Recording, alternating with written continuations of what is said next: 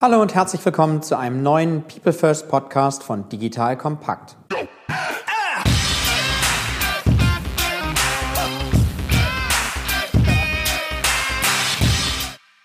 Mein Name ist Matthias Weigert und ich bin Geschäftsführer der Unternehmerschmiede. Die Unternehmerschmiede unterstützt Unternehmen dabei, digitale Innovationen erfolgreich umzusetzen, indem wir die richtigen Teams gewinnen und schmieden. Das heißt vor allem erfolgreich machen. Wenn dieses Thema auch für euch interessant ist, kommt gerne über LinkedIn direkt auf mich zu.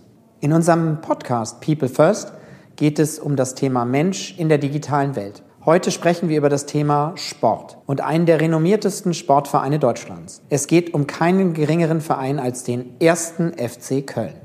Der erste FC Köln sagt über sich selber, dass der Verein immer First Mover sein will und sich nicht damit zufrieden gibt, als Early Adapter zu agieren. Konsequenterweise will der Verein Vorreiter für die Digitalisierung im Profifußball sein.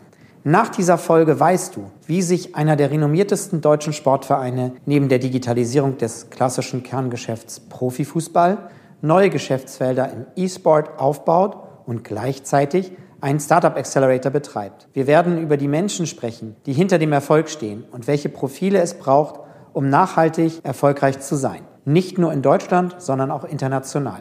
Zu Gast im Podcast habe ich heute Philipp Liesenfeld. Philipp, du verantwortest die Bereiche Unternehmensentwicklung und E-Sport beim 1. FC Köln und bist somit einer der zentralen Treiber der Digitalisierung des Vereins. Heute habe ich das Glück, dich hier auf der Digital X, der führenden Digitalisierungsinitiative in Europa, unter der Schirmherrschaft der Deutschen Telekom in Köln zu treffen. Lieber Philipp, herzlich willkommen in unserem Podcast. Hallo Matthias, vielen Dank für die Einladung.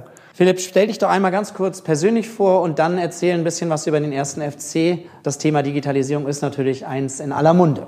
Gerne. Ja, ich bin Philipp, 33 Jahre alt, bin seit sieben Jahren beim ersten FC Köln in unterschiedlichen Bereichen tätig. Jetzt knapp eineinhalb Jahre für den Bereich Unternehmensentwicklung und E-Sports verantwortlich. Ich habe eine kleine Tochter, lebe etwas außerhalb von Köln, habe gerade ein Haus gebaut. Dementsprechend höre ich auch viele Podcasts, deshalb freut es mich dabei zu sein heute. Ja, der erste FC Köln ist ein Traditionsverein mit vor einem Jahr 70-jähriges Jubiläum gefeiert. Ein Club mit sehr, sehr viel Emotion, ein Club mit sehr, sehr viel Verbundenheit zur Stadt Köln, die Menschen in Köln und der 1. FC Köln, das gehört natürlich zusammen. Wir haben in den letzten sagen wir mal, 20 Jahren sicherlich nicht den sportlichen Erfolg und auch nicht die Kontinuität an den Tag gelegt, die wir uns gewünscht hätten. Aber wir haben seit sieben Jahren eine sehr, sehr gute Entwicklung genommen, weil auch sehr viel ich sag mal, strategisch verändert wurde. Es gibt wieder mehr Orientierung und man hat sich wieder stark darauf besonnen, ja, die Werte zu leben, die den Club auch zu Beginn seiner Zeit sehr, sehr erfolgreich gemacht haben. Und da spielte schon immer auch das Thema Innovation und visionär zu sein eine große Rolle. Und dementsprechend haben wir das jetzt auch wieder in den Vordergrund gestellt. Prima. Jetzt habe ich in meiner Einleitung schon erzählt, dass der erste FC eine klare Strategie für das Thema Digitalisierung im Profifußball hat. Und darüber hinaus schafft ihr neue Geschäftsfelder. Was verbindet den ersten FC mit dem Thema digital? Das ist ja, du hast eben auch gesagt, Tradition. Wenn ich an Köln denke, denke ich nicht sofort. Ich denke an Fußball, aber nicht an ja. digital. Ja, also ich meine, wir mussten uns natürlich im, im Club erstmal auch ein, ein, Bild davon machen, was bedeutet denn Digitalisierung für den 1. FC Köln. Und ich finde, das ist auch immer grundlegend wichtig, bevor man sich mit dem Thema Transformation beschäftigt oder auch Digitalstrategie, erstmal zu verstehen, was bedeutet das denn für unsere Organisation und für unser Ökosystem. Und das kommt mir oft eigentlich zu kurz bei dieser ganzen Diskussion. Und genau das haben wir aber getan. Also wir haben gesagt, wir wollen jetzt hier kein Tech-Unternehmen werden, sondern wir sind ein Fußballverein, der schon immer, und das ist wichtig, schon immer bereit war, mutig zu sein, mutige Entscheidungen zu treffen. Auch in Bezug auf Innovation, ja, angefangen in den 60er Jahren. Da war der Club, hatte der Club das modernste Trainingsgelände in Europa. Ja, und das heißt, wir haben uns auch mal die DNA des Clubs angeschaut und haben überlegt, okay, was liegt denn da im Kern? was wir jetzt wieder entstauben können, was wir wieder nach vorne stellen möchten, damit das Ganze auch strategisch verankert ist und nicht irgendwie so wirkt, ich sage immer wie Innovationstheater. Und wenn man sich dann Köln, unsere Geschäftsmodelle, das Ökosystem anschaut, dann sieht man schon auch, dass da sehr, sehr viel digitales Potenzial da ist. Weil ähm, der Fußball ist in den letzten 25 Jahren extrem gewachsen, sehr erfolgreich gewesen, die Geschäftsmodelle funktionieren. Aber jetzt kommen wir an einen Punkt, wo man merkt, ja, dass da viel Potenzial da ist, um auch vielleicht neue Geschäftsmodelle zu entwickeln. Oder der Druck auch steigt, neue Geschäftsmodelle entwickeln zu müssen. Und da sind wir der festen Überzeugung, dass wir da mit der Digitalisierung eine Riesenchance haben. Und deshalb stellen wir uns dem Thema auch proaktiv. Wenn ich mir jetzt das Thema digital, das ist ja jetzt auch in aller Munde, nochmal so ein bisschen angucke, auch vor dem Hintergrund der Definition. Also wenn du über digital sprichst, ich stelle mir jetzt vor, im Sport, da gibt es ja einmal die Möglichkeit, Spieler zu vernetzen, Spieler zu analysieren. Also ganz klar das Thema auf der Betriebsseite. Dann gibt es das Geschäftsmodellthema. Wie würdest du das Thema digital greifen, gerade in so einem komplexen Umfeld Profifußball? Ja, wir haben versucht, uns dem auch anzunähern und haben gesagt, das Kerngeschäft Fußball, so wie wir das alle lieben und woran wir auch sehr stark glauben, 22 Menschen laufen einem Ball hinterher auf dem Platz, das bleibt so, wie es ist. Natürlich gibt es hin und wieder Veränderungen, die können wir aber nicht beeinflussen, wie ein Videoschiedsrichter oder eine Torlinientechnik. Das bleibt, wie es ist und das möchten wir auch so, dass es so bleibt.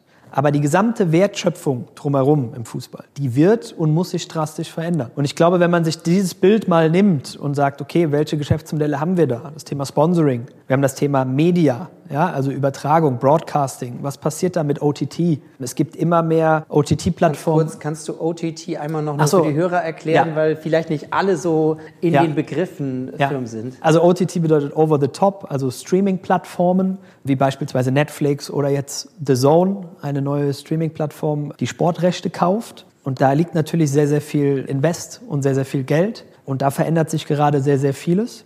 Wir haben das Thema Matchday, also alles, was rund um ein Stadionerlebnis passiert, angefangen vom Ticketkauf, Anfahrt, Zutritt zum Stadion, Public Catering, Hospitality, all das, was man so kennt und auch das Thema Interaktion während des Spiels, Information in der Halbzeit vorm Spiel. Das sind natürlich alles Themen, wo du durch Digitalisierung oder durch digitale Services und Produkte den Fans Mehrwert bieten kannst. Und diese Prozesse, die stehen natürlich alle auf dem Prüfstand. Weil, wenn wir mal ehrlich sind, jeder oder viele von uns waren sicherlich mal im Stadion. Das ist jetzt aus einem Service-Gesichtspunkt, ist das jetzt nicht so wahnsinnig attraktiv. Wenn man mal an die Schlangen vor den Catering-Ständen oder die Toiletten beispielsweise denkt. Und ich glaube, wenn man es so einfach auch darstellt, dann zeigt das relativ gut, was da für ein Potenzial da ist, was dann auch natürlich wieder einen Impact auf unser Geschäft haben wird. Kannst du so ein paar konkrete Beispiele, gerade mal in dem Kerngeschäft Profifußball auch nennen, wo ihr sagt, da sind wir stolz drauf, das stellen wir ins Schaufenster, da sind wir unserem Versprechen nachgekommen, First Mover zu sein, auch im Vergleich zu anderen Profifußballvereinen. Ja, also ich würde mal sagen, als allererstes steht unsere Ausrichtung und Strategie da. Das sage ich deshalb, die ist natürlich nach außen hin, ist die nur spürbar und nicht so wirklich sichtbar. Aber das war für uns der Anker für alle Aktivitäten, die daraus folgten. Und ich glaube, das ist für, und das ist leider Gottes im Fußball aus meiner Sicht schon noch was, was man erwähnen kann, weil das oftmals fehlt. Ja, wenn wir uns sonst damit beschäftigen, reden immer alle über Social Media oder CRM. Aber wirklich zu wissen, das ist eine digitale Ausrichtung und danach orientieren wir uns, ist für uns im Core. Ansonsten gibt es so Themen, die wir getrieben haben als First Mover auch, wie Mobile Ticketing und Mobile Payment. Da waren wir die Ersten, die das im Stadion angeboten haben und auch sozusagen, dass du klassisch, wie wir es vom Flughafen aus kennen, Mobile Ticket haben kannst. Wir haben als erster Club in ein E-Sport-Team investiert, in SK Gaming investiert. Da werden wir im Jetzt kommen wir so ein bisschen zu den neuen ergänzenden ja. Geschäftsmodellen. Ja. Da kommen wir vielleicht später noch. Okay. ich würde gerne noch einmal mit dir gerne im Kerngeschäft erstmal noch einen Augenblick bleiben. Okay bevor wir auf das kommen, wofür du ja auch stehst, ein ja. Stück äh, im Verein. Aber vielleicht erstmal nochmal beim Kerngeschäft. Gerne. So also die beiden Themen Mobile Payment, Mobile Ticketing sind sicherlich essentiell. Wir haben uns sehr früh damit beschäftigt, was Performance und Online-Marketing betrifft, sind da in unserem Bereich Vertriebssteuerung und CRM sehr, sehr weit und orientieren uns da auch nicht an anderen Clubs, sondern orientieren uns da eben an anderen Digitalunternehmen. Weil am Ende des Tages haben wir E-Commerce sind wir genauso ein E-Commerce-Anbieter wie andere. Wir machen mit unserer Merchandising-Abteilung 14 Millionen Euro Umsatz. Und da gibt es natürlich viele Hebel auch in dem Bereich, wie man sich verbessern kann, um den Umsatz zu steigern. Wenn wir mal aufs Kerngeschäft Fußball schauen, da ist es so, dass das Thema natürlich auch ein Riesenpotenzial birgt. Und da geht es, wie du eingangs schon sagtest, sehr viel um Datengenerierung. Ja, also tagtäglich werden bei uns natürlich sehr, sehr viele Daten generiert von unseren Spielern, angefangen im Nachwuchsbereich bis zur Lizenzspielermannschaft.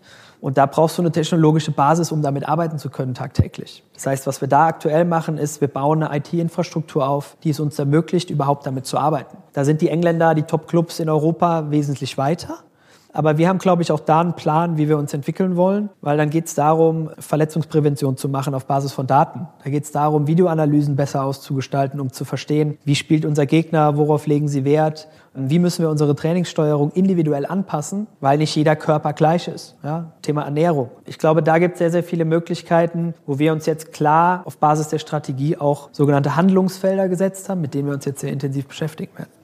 Jetzt sind wir hier ja auf der Digital X und du hast mir eben erzählt, du hast ein Startup, glaube ich, gesehen oder einen Vortrag gehört aus den nordischen Ländern von Implantaten in der Haut, die das ermöglichen, auch unter der Haut irgendwie Zahlungsvorgänge zu machen. Ist das was, was ihr im Sport einsetzen könnt, wollt, werdet? Also das ist noch relativ weit weg, würde ich sagen. Natürlich ist es super interessant. Das Thema Datengenerierung im Training passiert heutzutage über die klassischen Wearables, die man kennt. Und das wird sich dramatisch auch verändern. Ich würde jetzt nicht so weit gehen, dass wir sagen, es gibt irgendwann Implant, also irgendwann gibt es das bestimmt, aber in den nächsten fünf Jahren sehe ich es noch nicht. Aber klar, das Thema Technologie, wenn wir es mal darauf beziehen wollen, das wird sehr, sehr viele Möglichkeiten bieten, gerade für unser Kerngeschäft, aber eben auch, wie ich sagte, für alles drumherum. Bevor wir auf das Drumherum noch kommen, ein Punkt, glaube ich, der im Profisport ja auch, gerade Fußballgeschäft, sehr interessant ist, das Thema nicht nur regional, national zu betrachten, sondern auch international. Welche Chancen siehst du im Hinblick auf die Digitalisierung auch euch internationaler zu machen? Gibt es da Beispiele auch, wo du konkret siehst, dass euch das Digitale weitergeholfen hat? Also ich glaube, gerade wenn wir überlegen, wen wir ansprechen wollen mit der Marke ja, und wen wir erreichen möchten, da muss man ja schon sagen, dass wir eher eine regional geprägte Marke sind, die regional sehr, sehr stark ist, aber auch ein gewisses Interesse weckt, national und international, weil wir für uns behaupten, und das haben wir auch in den letzten Jahren gezeigt, dass wir eine besondere Fußballmarke sind, wo es nicht zwingend immer darum geht, Titel zu gewinnen, sondern eben auch was Authentisches zu zeigen. Ja? Und das ist in Köln natürlich wichtig. Aber das bietet uns auch eine Chance, internationale Fußballfans davon zu überzeugen, dass der 1. FC Köln eine interessante Fußballmarke ist. Was wir machen ist, über das Thema Performance Marketing können wir natürlich ganz gezielt unsere Zielgruppen erweitern und so auch versuchen, immer mehr Menschen, gerade eine junge Zielgruppe, über den richtigen Content, über die richtigen Inhalte, ein Stück weit näher an unsere Marke zu bekommen, um sie dann schrittweise zu konvertieren zu einem Fan, zu einem Sympathisanten oder vielleicht zu einem Social Media Follower, damit wir ihn dann, klingt jetzt sehr technisch, aber so ist es ja, entlang unseres Funnels auch entsprechend zu einem Lead entwickeln können und vielleicht zu einem Käufer. Das ist das eine. Das andere ist, glaube ich, was wir beispielsweise im chinesischen Markt machen, ist, wir haben internationale Social-Media-Kanäle, auch in China, wo ein sehr, sehr großes Interesse am deutschen Fußball da ist. Und da bieten uns internationale Social-Media-Kanäle einfach eine Möglichkeit, tagtäglich mit chinesischen Fußballfans zu interagieren und denen zu zeigen, wie der Alltag in Köln aussieht warum wir anders sind als andere Clubs, warum wir anders sind als Clubs aus England oder Italien. Und das ist eine Möglichkeit, die wir natürlich früher nicht hatten. Und das birgt auch viel Potenzial, um dann eine Reichweite, eine Awareness aufzubauen, die man dann, glaube ich, zukünftig auch mit Hilfe von Technologie anders monetarisieren kann. Es gibt alle, es gibt diesen Case. Irgendwann gibt es vielleicht die Übertragung über Virtual Reality Brillen, dass auch internationale Fußballfans das Erlebnis aus Müngersdorf erleben können, aus unserem Stadion erleben können. Ja? Das sind so ein paar Beispiele, die es, glaube ich, auch zeigen, wo wir dann auch zukünftig hindenken können. Prima. Also das heißt, wenn wir noch mal kurz auf das Kerngeschäft Fußball gucken, einen klaren Purpose, einen klaren Zweck zu definieren, daraus eine Strategie abzuleiten, das Geschäftsmodell in Gänze zu denken, eben vom Nutzer, dem Fan angefangen, nicht nur national, sondern international, bis hin zu aber auch dem Betriebssport, Profisport, schaut ihr euch eben alles an. Und, jetzt komme ich gerne äh, nach der Zusammenfassung auf das Thema der neuen Geschäftsfelder. Ihr habt ja auch euch jetzt dann im Rahmen der Strategie und Ausrichtung neues Geschäft überlegt. Was ist das konkret? Vielleicht magst du auch ein bisschen so, du kannst auch ein bisschen Hintergrund geben, was so die Beweggründe waren für eben das Thema E-Sport, das ich ja auch sehr, sehr spannend finde. Ja, gerne. Also das Thema E-Sport resultiert eben auch aus der Ausrichtung. Wie ich eingangs gesagt habe, ist es für uns wichtig gewesen zu definieren, was bedeutet eine digitale Ausrichtung für den 1. FC Köln. Und klare Ziele, die wir uns da gesetzt haben, ist es natürlich im Rahmen der digitalen Entwicklung neue Geschäftspotenziale zu erschließen und neue Zielgruppen anzusprechen. Und der Fußball hat genauso das Problem wie viele andere Industrien, die junge Generation heutzutage zu erreichen. Mag man manchmal nicht glauben, aber da ist es auch für den Fußball durch das veränderte Konsumverhalten einfach schwieriger geworden, Menschen zu erreichen. Ja, also früher wurden wir, sind wir mit unserem Vater ins Stadion gegangen und dann war man infiziert. Das verändert sich heute. Ja, heutzutage gibt es irgendwie ein Interesse an anderen Inhalten und die Aufmerksamkeitsspanne von der jungen Generation ist nicht mehr so groß. Und diese Problematik, die entdeckt man relativ schnell, wenn man auch über Demografie im Stadion nachdenkt und sieht, okay, unser durchschnittliches Mitglied ist 42 Jahre alt, unser Topseller ist so 38, 39 Jahre alt. Was ist denn eigentlich mit den nachfolgenden Generationen? Und da ist dann natürlich ein strategischer Schritt und eine logische Konsequenz zu sagen, ja, wir müssen Services, Angebote, Content verändern, um auch eine junge Generation wieder an den ersten FC Köln heranzuführen, weil sie vielleicht nicht den Vater haben, der sie mit ins Stadion nimmt oder sie gar nicht mehr mitkommen wollen. Und da gibt es glücklicherweise eine Parallelentwicklung, dass der E-Sport es geschafft hat, eine Relevanz in der jungen Zielgruppe zu bekommen, die gleichzusetzen ist mit der Relevanz von Fußball im Mainstream. Und da gibt es unterschiedliche Diskussionen zu, aber es ist einfach wichtig zu wissen, dass das ein Fakt ist und dass das auch nicht mehr weggeht, sondern das ist Teil der Jugendkultur und zwar jetzt schon. Und mit dem Thema haben wir uns da deshalb auch entschieden, sehr intensiv auseinanderzusetzen, weil es auf sehr, sehr viele Ziele übergeordnet einzahlt. Und wir haben jetzt die Möglichkeit, über unsere Partnerschaft mit SK Gaming beziehungsweise über unsere Beteiligung mit SK Gaming sehr, sehr viel zu lernen. Ich glaube, dass es im digitalen Zeitalter wichtig ist, strategische Partnerschaften zu knüpfen, um einen Know-how-Transfer zu schaffen. Man muss nicht immer alles selbst wissen, aber man braucht die richtigen Partnerschaften. Und wir lernen jetzt gerade sehr, sehr viel und lernen, welche Interessen die junge Zielgruppe hat, warum Gaming so stark ist und was das für unser zukünftiges Geschäft bedeuten kann. Magst du zwei Worte einmal für so eine Elterngeneration sagen, was Gaming eigentlich ist? Gut, also es gibt woran ihr euch beteiligt habt. Ja, okay. Also es gibt einmal den Gaming-Markt. Das ist eigentlich alles, was mit Videospielen zu tun hat. Mobile, über Konsolen, über PCs. Das ist ein Milliardenmarkt, der ist riesig. Der ist auch größer als der Fußballmarkt. Und aus dieser Entwicklung, aus dieser Gaming-Markt ist sozusagen das kompetitive Gaming entstanden, der E-Sport. Also das, was wir im, im, analogen Sport kennen, ist sozusagen dort ein digitaler Sport entstanden. Also wo wirklich zwei Personen kompetitiv gegeneinander spielen, Teams gegeneinander spielen, mehrere Menschen gegeneinander spielen, aber eben in einer virtuellen Welt. Sind aber immer noch Menschen, sind keine Bots, sind immer noch real anfassbare Absolut. Menschen. Und wie groß ist so ein Team? Also es gibt unterschiedliche Titel, unterschiedliche Spiele. Viele der Spiele spielen 5 gegen 5. Natürlich gibt es auch Einzeltitel, wo dann 1 gegen 1 oder 2 gegen 2 gespielt wird. Aber das Thema E-Sport ist so stark gewachsen, dass das mittlerweile mehrere hunderte Millionen von Menschen weltweit machen und zwar regelmäßig. Die Umsätze steigen da stetig. Wir sind da jetzt in Richtung der 2 Milliarden Umsatzgrenze unterwegs. In welcher Region? Global. Also das ist auch nochmal ein Phänomen im E-Sport. Der E-Sport hat keine Grenzen, sondern der ist von Grund auf global, weil es eben ein, eine digitale virtuelle Welt ist. Und was, glaube ich, so viele Leute im Kopf haben, wenn sie mit Gaming und E-Sport in Berührung kommen, ist dieses Isoliertsein, wenig Kommunikation zu anderen. Das ist genau das, was der E-Sport verändert hat. Also denn die Interaktion in den Streams, die Interaktion in den Spielen, die ist höher, wie wenn wir beide jetzt auf der Couch sitzen und 90 Minuten lang Fußball schauen. Das heißt, da sind Tausende von Menschen, die ständig interagieren miteinander. Ja, und das hat nichts mehr mit Isolation zu tun, sondern das ist eine eigene virtuelle Welt, in der sehr, sehr viel kommuniziert wird. Ich glaube sogar, dass der E-Sport ja auch Stadien füllt, nicht? Absolut. Also das ist ja jetzt auch dann wieder ein analoges Erlebnis, ja. das Menschen wieder in eine andere Form des Zuschauens bringt. Definitiv. Also es gibt genauso wie bei uns, gibt es Stadien, die gefüllt werden. Die Lanxess Arena hier in Köln, äh, fußläufig für uns beide gerade erreichbar, ist einmal im Jahr bei der ESL One Cologne an drei Tagen 14.000 Leute, aber eben auch 25 Millionen Menschen im Stream. Und das, wenn man sich die Dimension mal vor Augen hält, dann weiß man auch, dass das nicht mehr kleiner ist als Fußball, sondern dass sich das auf Augenhöhe bewegt wie der Fußball.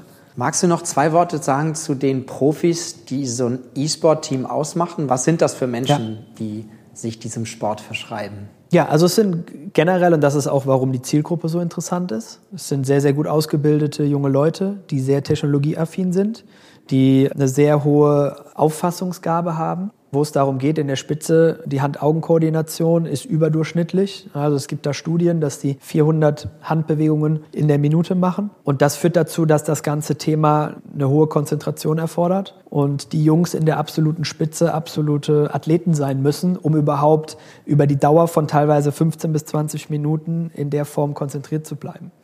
Ich glaube, generell ist diese Zielgruppe zukünftig, man spricht davon, dass das die Ingenieure und Maschinenbauer der Zukunft sind. Deshalb ist sie auch so attraktiv für Marken und deshalb sehen wir da auch diese Verbindung beispielsweise im Bereich Sponsoring im Fußball und Sponsoring im E-Sport, dass es da sehr, sehr viel gibt, was man gut miteinander verbinden kann. Perfekt, jetzt seid ihr ein Investor und habt ja noch einen zweiten sehr namhaften Investor jetzt auch bei dem SK Gaming mit dabei. Wie ist da die Zusammenarbeit mit dem zweiten Investor? Ich weiß nicht, ob du dazu auch ein bisschen was sagen magst, aber es ist ja auch ein sehr prominentes deutsches Unternehmen. Ja, wir haben zusammen mit der Daimler AG damals auch den Transaktionsprozess gemeinsam beschritten sozusagen und haben gemeinsam in SK Gaming investiert.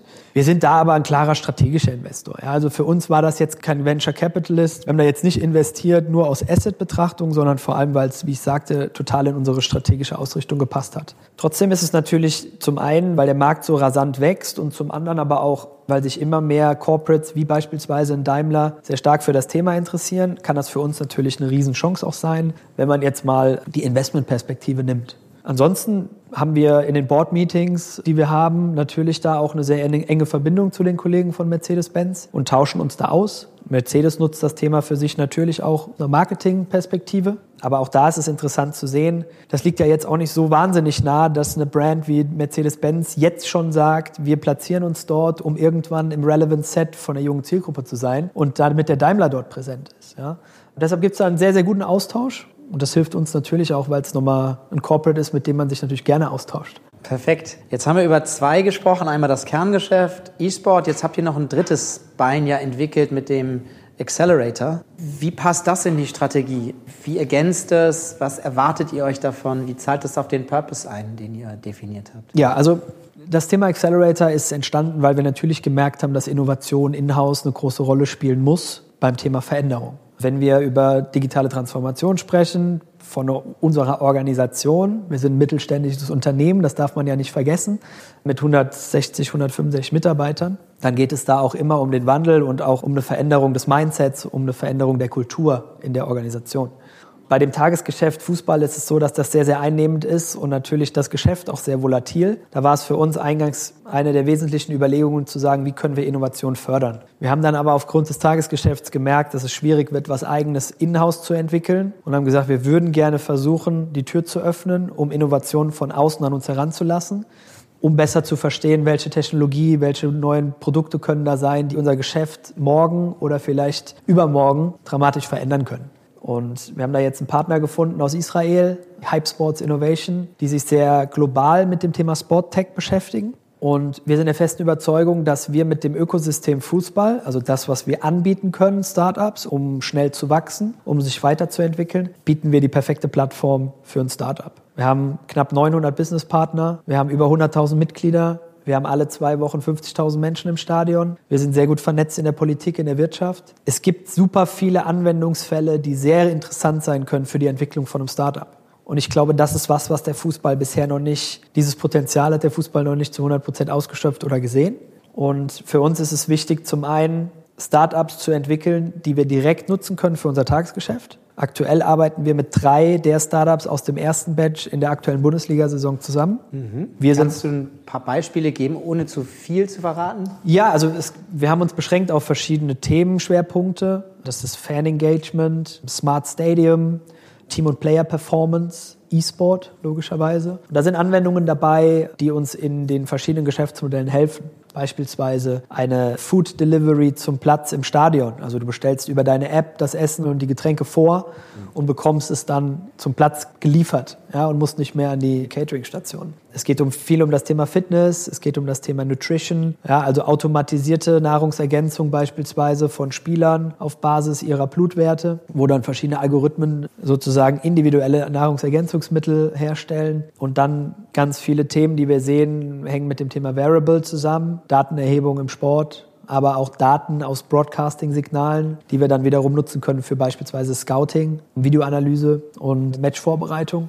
Und das Ganze ist sehr international ausgerichtet. Wir hatten jetzt 130 Bewerbungen aus 33 Ländern, wo man einfach auch sieht, dass es sich gelohnt hat, ja, diesen Closed Shop Bundesliga mal zu öffnen und den jungen Unternehmern eine Möglichkeit zu geben, mal zu zeigen, wie reif denn die, die Sporttech-Startups eigentlich sind.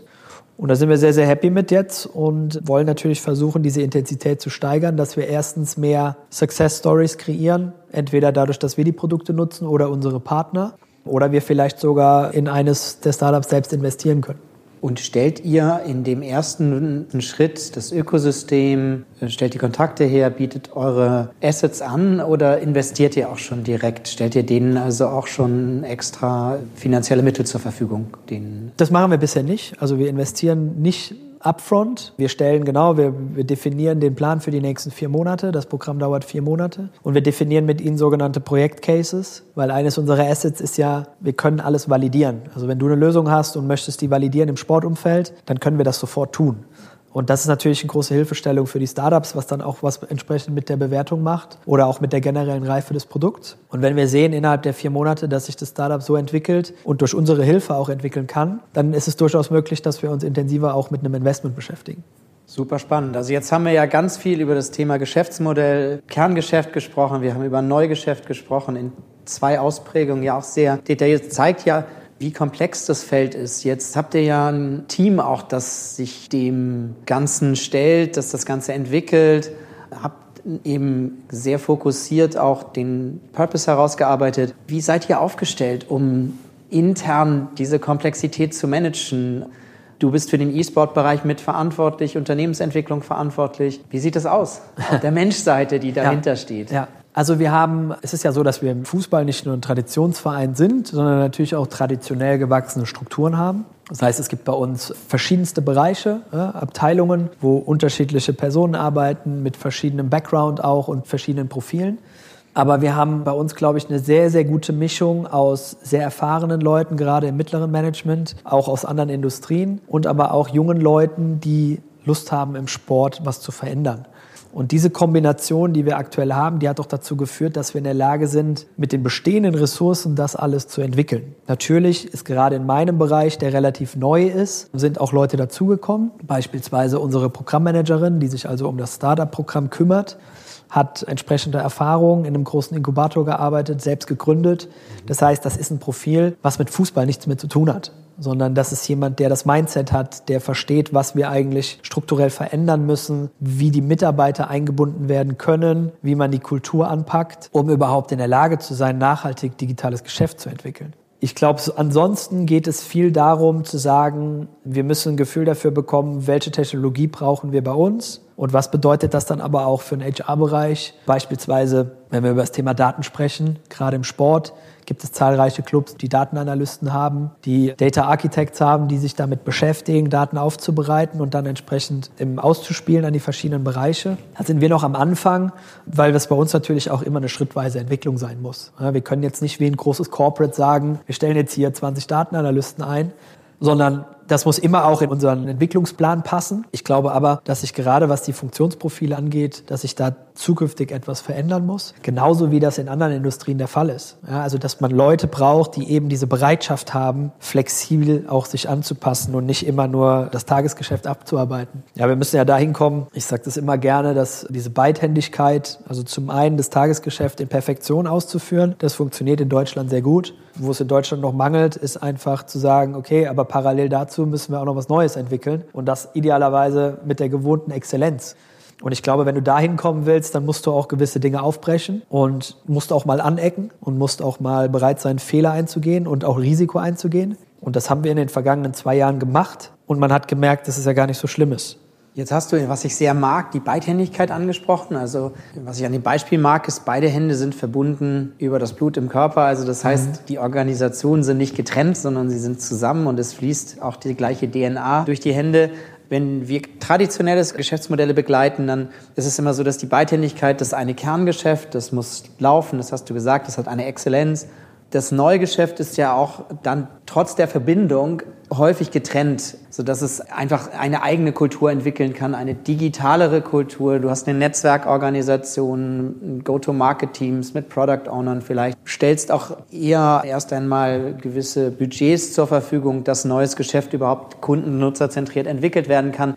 Inwiefern sind diese äh, Mechanismen, die ja bei traditionellen Unternehmen gelten, auch in eurem Fall anwendbar? Ich gebe dir zu 100 Prozent recht. Wir schaffen natürlich durch das Neugeschäft, durch die neuen Themen, die reinkommen, wo eine andere Kultur vonnöten ist, schaffen wir nochmal irgendwie so eine Parallelwelt zu der klassischen, zum klassischen Tagesgeschäft, wo es aber einfach durch neue Projekte wie beispielsweise Themen Mobile Ticketing, Mobile Payment oder auch neue Content-Formate, die resultieren aus der Digitalstrategie, verschwimmt das irgendwann. Du kannst das gar nicht mehr miteinander trennen. Natürlich ist es am Anfang für uns, gerade in meinem Bereich, auch schwierig, die neuen Themen zu etablieren in der Organisation. Aber in dem Moment, wo jemand merkt, dass es einen Impact hat, entweder auf die übergeordneten strategischen Ziele oder vielleicht sogar auf die Bereichsziele von den anderen Abteilungen, dann schaffst du da natürlich genau das, dass da Türen aufgehen. Ich glaube, bei Veränderung ist es normal, dass da auch Gegenwind da ist. Und ich finde, diesen Prozess brauchst du, um, um diesen Change auch herbeizuführen, sowohl bei den Leuten, die vielleicht am Anfang sagen, was wollt ihr jetzt mit einem Accelerator? Wir müssen Fußball spielen. Aber auch bei den Leuten, die sagen, okay, ich will das hier proaktiv mittreiben und ich fühle mich hier beim richtigen Arbeitgeber, der bereit ist, in die Zukunft zu investieren und nicht mehr nur noch daran denkt, was im klassischen Fußball-Tagesgeschäft passiert. Weil das kann ja auch eine Chance sein für eine Organisation, unabhängig von der Industrie. Wie positionierst du dich denn als Arbeitgeber? Und ich glaube, das ist ein wichtiger Punkt, der oftmals zu kurz kommt, zu sagen, wir positionieren uns als einer der digitalsten Clubs in Deutschland, vielleicht sogar in Europa, was dazu führt, dass wir auch einen anderen Zugang bekommen, nicht nur zu Mitarbeitern, sondern eben auch zu Corporates und potenziellen Partnern. Und ich glaube, das ist was, was irgendwann fließend wird. Wir haben mehr funktionsübergreifende Projekte in den letzten anderthalb Jahren gemacht als davor wahrscheinlich die gesamte Zeit. Mhm. Und man merkt, dass es super funktioniert. Und das sind natürlich die Erlebnisse, die eine Organisation dann auch braucht. Wie ist denn jetzt, wenn wir mal konkret auf deinen Bereich gucken, E-Sport? Wir haben ja vorhin schon mal so ein bisschen auf die Sportlerprofile geguckt, die ihr da im Fokus habt in den Teams. Wie sieht das bei dir im Team aus? Wie viel seid ihr? Was, was für Kompetenzen habt ihr? Vielleicht was fehlt auch noch? Ja, wir sind aktuell vier Leute, die sich mit dem Thema Unternehmensentwicklung und E-Sports beschäftigen. Wie gesagt, dadurch, dass der Bereich sehr, sehr neu ist, müssen wir den jetzt punktuell aufbauen, was auch sehr, sehr sinnvoll ist, weil wir jetzt gerade ein gutes Gefühl dafür bekommen, wo brauchen wir Ressourcen, mit welchen Profilen. Und im E-Sport ist es so, dass ich einen Kollegen habe, der sehr, sehr eng verknüpft ist mit SK Gaming, weil wir ja im Tagesgeschäft eigentlich alles gemeinsam mit SK machen. Das ist ja ein Unterschied, wie beispielsweise Schalke 04. Schalke 04 hat gesagt, wir bauen eine eigene E-Sport-Abteilung auf mit eigenen Spielern, mit eigenen Trainern, wie im Fußball. Wir haben gesagt, wir nehmen uns einen externen Partner, weil wir erstmal verstehen wollen, wie das Geschäft funktioniert. Bedeutet im Umkehrschluss, wir brauchen eine sehr, sehr enge Kommunikation zu SK. Was wir machen ist, wir kreieren gemeinsam Inhalte, um die beiden Communities zu verbinden. Es gibt da natürlich eine große Überschneidung zwischen Fußballinteresse und Gaminginteresse. Und genau in dieser Schnittstelle wollen wir uns bewegen, um möglichst viele, viele Menschen, die in der SK-Community sind, für den 1. FC Köln zu begeistern. Und umgekehrt. Also Cross-Selling. Ja, genau, Cross-Selling, aber auch das Thema jetzt auch gar nicht auf Sales-Perspektive, sondern vor allem auch auf Reichweiten- und Lead-Perspektive. Ja, weil eines unserer wichtigsten Ziele ist natürlich, möglichst viel über diese Generation zu erfahren, damit wir es besser entgegentreten können. Ja. Und ich glaube, was wir zukünftig noch mehr brauchen, ist Know-how im Bereich Content-Produktion, Streaming. Streaming ist eine sehr, spielt eine essentielle Rolle beim E-Sport. Da hat der Fußball noch kein Know-how und ist da auch noch nicht so wahnsinnig weit, was das Thema betrifft. Und ich glaube, da geht es dann am Ende des Tages auch wieder um Ressourcen mit Menschen, die verstehen, wie die junge Generation tickt. Und ähm, da muss man vielleicht auch mal bereit sein, jemanden einzustellen, wie bei der Marion, unserer Programmmanagerin, die nichts mit dem Fußball zu tun hat, weil das immer auch sehr, sehr erfrischend ist. Mhm. Wie schaffst du es, dass das Team in diesen unterschiedlichen Geschäftsfeldern auch kontinuierlich am neuesten Wissensstand ist? Habt ihr da einen Austausch in der Branche oder tauscht ihr euch über die Branche aus irgendwo, wo du sagst, das sind wichtige Impulsgeber? Wie schaffst du es gerade mit so einem kleinen Team, da auch dann ständig bis über Israel? Also wie kommt ihr an die neuesten Trends sozusagen? Ja, also das Thema strategische Partnerschaften ist da, glaube ich, ein wichtiger Punkt. Das, wir haben eine sehr enge Verbindung zu unserem Partner in Tel Aviv wo, wie man weiß, sehr, sehr viel passiert im Bereich Tech und auch im Bereich Investment. Gleiches gilt für SK Gaming. Also das ist ja ein Muster, was zu erkennen ist bei uns, dass wir gesagt haben, wir möchten eigentlich mit Unternehmen zusammenarbeiten, die es geschafft haben, in dem Bereich sehr, sehr erfolgreich zu sein. SK Gaming zählt zu den relevantesten E-Sport-Teams der Welt. Und da sind wir natürlich an der perfekten Quelle, um immer zu verstehen, was gibt es im E-Sport Neues, wie muss man agieren, was kann vielleicht potenziell für uns relevant werden als Fußballclub, was machen andere Fußballclubs in dem Bereich. Und ansonsten brauchst du, das ist für mich immer persönlich wichtig, wenn ich auch darüber nachdenke, wen ich gerne in meinem Team haben möchte. Ich will Leute haben, die diese intrinsische Motivation haben, sich in dem Bereich weiterzuentwickeln. Also im Bereich Unternehmensentwicklung, wenn wir über neue Technologien nachdenken, dann müssen wir der Bereich sein, der als erster versteht, okay, was kann zum Beispiel Blockchain oder AI für den Fußball bedeuten? Und das schaffe ich nur, wenn du jemanden hast, der bereit ist, dich diese Dinge proaktiv zu nehmen. Es kann nicht immer nur sein, dass ich den Auftrag gebe und sage, hey, das Thema müssten wir uns mal anschauen. Und das hat für mich immer was mit, mit Mindset und mit Charakter auch zu tun. Und da bist du relativ schnell bei, ja, wie soll ich sagen, da geht es dann gar nicht mehr um die Ausbildung, sondern da geht es vor allem um das persönliche Profil und die Persönlichkeit. Und da habe ich bei den Teammitgliedern, die ich im Team habe, bisher sehr, sehr gute Entscheidungen getroffen, weil ich genau die Leute bekommen habe, die das mitbringen. Weil ich das persönlich auch, glaube ich, habe was auch dazu geführt hat, dass wir diesen Bereich entwickeln konnten. Und ich glaube, diese Neugierde nach Neuem und diese Neugierde nach, nach Entwicklung ist ganz, ganz wichtig, um da am Zahn der Zeit zu bleiben, gerade in unserem Bereich. Kannst du so ein paar Tipps und Tricks geben, wie du genau dieses Mindset rausgefunden hast, dass das die Person hat oder nicht hat? Hast du ein Spiel mit denen gespielt oder was hast du? nee, also ich, bei denen, bei meinen Teammitgliedern aktuell hat, hat man das relativ schnell gemerkt, weil es ist diese Initiative, die sie ergreifen. Ein Kollege, der hat vorher schon bei uns im Club, war schon im Club aktiv und kam aber eben proaktiv auf mich zu und hat gesagt, hey, ich finde das super spannend, was du machst, mit welchen Themen du dich beschäftigst. Kann ich da irgendwie mitwirken? Und das sind so Signale, wo ich weiß, okay, das ist eigentlich der richtige Weg. Er traut sich in dem Moment was in der Organisation verändern zu wollen ja, oder auf mich zuzukommen und zu sagen, hey, kann das vielleicht interessant sein für mich? Bei der Marion ist es so, dass man merkt, wenn man mit ihr spricht, sie hat die Erfahrung in dem Bereich Innovation, sie ist selbst Gründerin, da weißt du, dass du das brauchst, das weißt du, dass sie das mitbringt. Aber was ich, glaube ich, empfehlen kann, ist einfach weniger auf das zu schauen, was auf dem Papier ist, sondern vielmehr darüber zu sprechen, wie die Leute gewisse Entwicklungen wahrnehmen, wo sie sich selbst hinentwickeln möchten, was sie antreibt, ja, was ihr persönlicher Purpose ist. Und ich glaube, wenn man diese Fragen stellt, dann wird man relativ schnell merken, ob derjenige den richtigen Drive hat oder eben nicht. Hast du einige Erfahrungen aus deinem Sport übertragen auf das, wie du Menschen anschaust?